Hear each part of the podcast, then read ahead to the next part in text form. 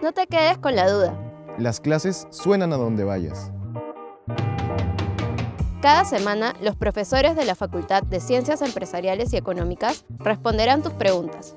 Solo alza la mano y di. Profe, una, pregunta.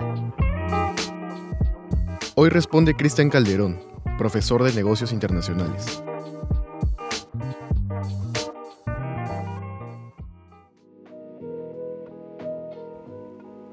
¿Qué función cumple la logística en el comercio internacional?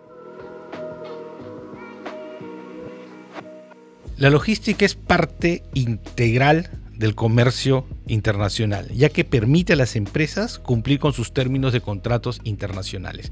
Es lo que se llama cumplir la promesa del comercio. Es decir, yo me comprometo a entregarte un producto y la logística se encarga de ejecutar esa promesa. Es como si fuese un chef en la cocina. El chef se encarga de las mezclas, la preparación del plato y servirlo en la mesa. Igual es la logística. El director logístico lo que hace es conseguir los insumos, los almacena, verifica la producción y se compromete a la entrega y contrata a los operadores para que esto llegue. Incluso, fíjense, la logística llega al rotulado, al etiquetado, al envasado de esa mercancía, que es igual a lo que hace el chef cuando les decora el plato y lo presenta a la mesa. ¿Cuál es el key del asunto? Controlar los tiempos, controlar los costos, de todo ese proceso logístico. Y esa tarea le permite a la logística cumplir con la promesa. El chef lo hace siguiendo una receta. Pues bien, los términos de contratación vienen a ser esta receta y en particular los Incoterms. ¿Incoterms? ¿Qué significa? International Commercial Terms o son prácticas de comercio internacional que se utilizan para la entrega de las mercancías. No son leyes, ¿ah? no las dicta ningún gobierno, son reglas, son usos y costumbres que han venido recogiéndose desde la época de Napoleón. ¿no? Napoleón cuando codifica y distingue comercio internacional de comercio local, genera un problema para el comercio. En ese momento los comerciantes deciden regularse por sus usos y costumbres. Pues bien, esos usos y costumbres hasta el día de hoy siguen vigentes.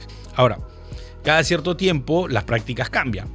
Entonces cambian los folletos. Actualmente la versión es la del 2020 y recoge mucho los temas de tecnología.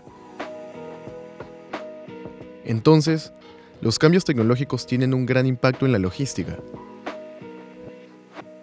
Exacto. Los avances tecnológicos han aumentado la productividad de la cadena de suministro minimizando costos, minimizando errores.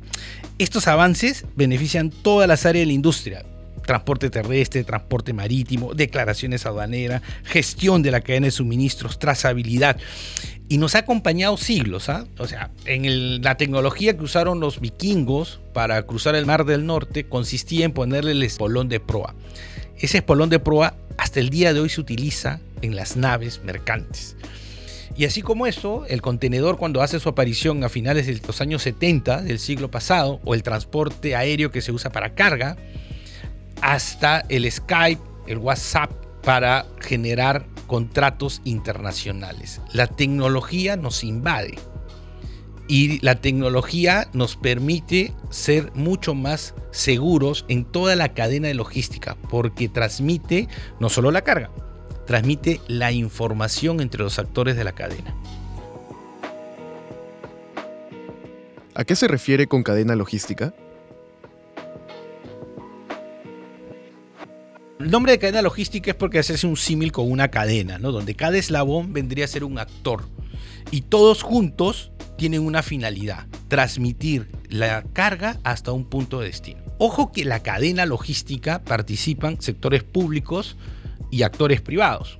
Sectores públicos, la aduana, la autoridad marítima, la autoridad portuaria y otras autoridades sanitarias, por ejemplo. En consecuencia, todos tienen que trabajar de manera armónica y todos tienen que ser suficientemente fuertes para que no se rompa la cadena. En el momento que se rompa la cadena, esa promesa del comercio nunca se va a poder ejecutar porque la mercancía no llegó a destino.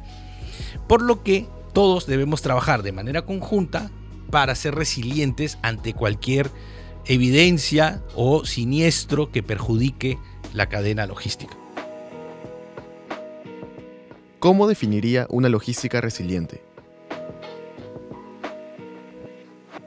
El término de logística resiliente es un término que los va a acompañar a ustedes mucho tiempo y que amerita mucho énfasis en los actores de la logística. Significa que no se puede romper la cadena, que tenemos que estar preparados para cualquier evento que suceda y que perturbe la cadena, es decir, la haga más lenta, la haga más costosa o en todo caso la interrumpa. Y entonces los nuevos actores, los nuevos directores, los ejecutivos de logística lo que tienen que plantearse es planes de prevención y planes de resiliencia. Y los planes de resiliencia es recuperarte luego de una caída. Probablemente van a haber siniestros, como suele suceder en la vida y lo que va a pasar es que tenemos que recuperarnos. Pero en la logística se necesita la ayuda de todos para recuperarse.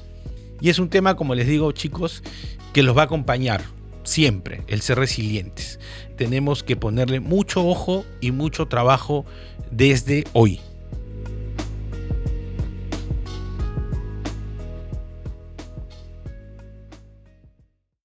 Si quieres que tu pregunta aparezca en un nuevo episodio, escríbenos al correo eventosfacultadcee@ulima.edu.pe. Para escuchar más respuestas a tus preguntas, suscríbete al programa en Spotify, Apple Podcast o la plataforma de podcast que prefieras.